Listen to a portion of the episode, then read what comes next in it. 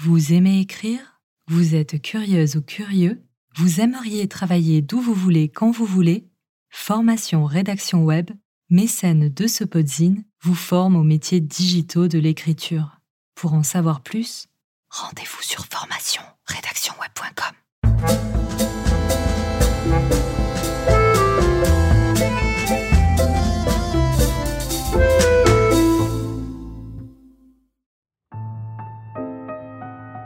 Le deuxième sexe, écrit par Simone de Beauvoir et publié en 1949, est devenu un livre essentiel dans l'histoire de la pensée. Il est aujourd'hui un texte de référence pour la philosophie féministe, et de nombreux intellectuels revendiquent d'appartenir à la tradition beauvoirienne. Si ce livre a acquis une telle réputation, c'est qu'il a influencé des générations de penseurs et penseuses et demeure incroyablement actuel. Celle qui ose vous propose donc un résumé du deuxième sexe, un livre incontournable.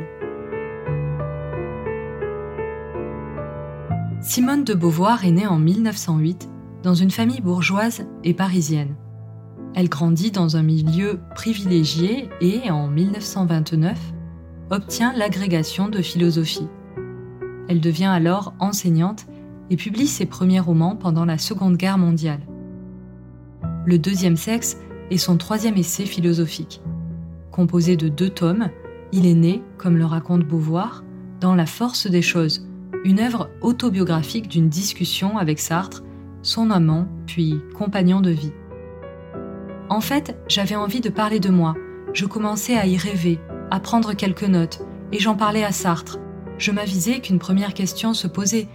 Qu'est-ce que ça avait signifié pour moi d'être femme? Pour moi, dis-je à Sartre, ça n'a pour ainsi dire pas compté. Tout de même, vous n'avez pas été élevé de la même manière qu'un garçon. Il faudrait y regarder de plus près. Je regardais et j'eus une révélation.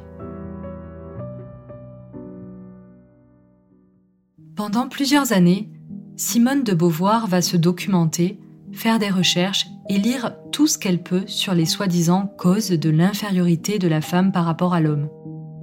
Elle analyse l'histoire, la biologie, l'anthropologie, la sociologie et la littérature sous le prisme de la philosophie existentialiste, développée par Sartre dans L'être et le néant en 1943. Cela lui permet d'établir le constat suivant. L'éternel féminin n'existe pas. Être femme se traduit par une construction sociale et anthropologique, et non par une supposée essence.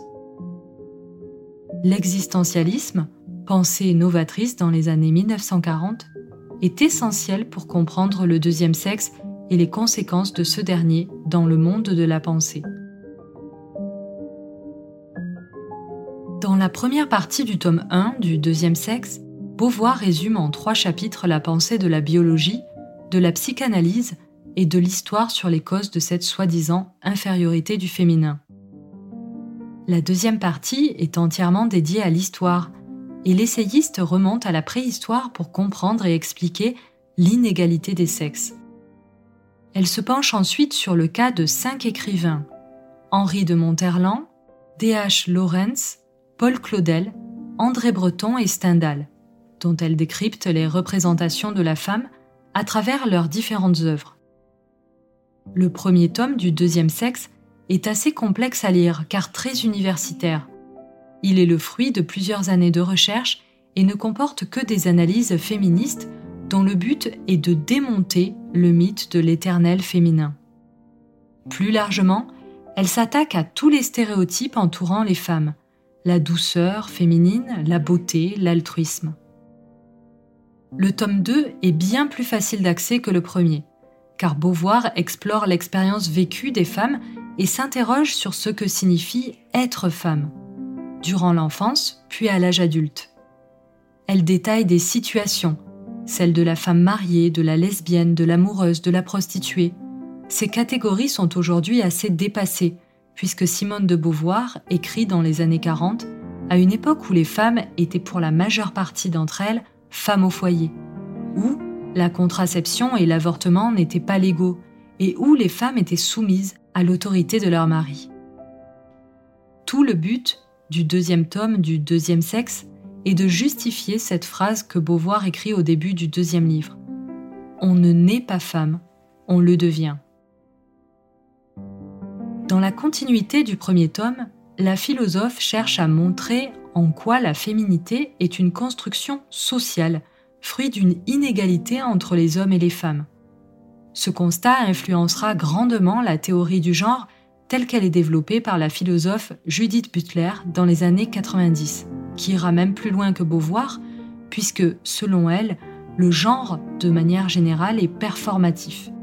Il s'agit d'une performance, d'un rôle joué pour correspondre à des injonctions sociales.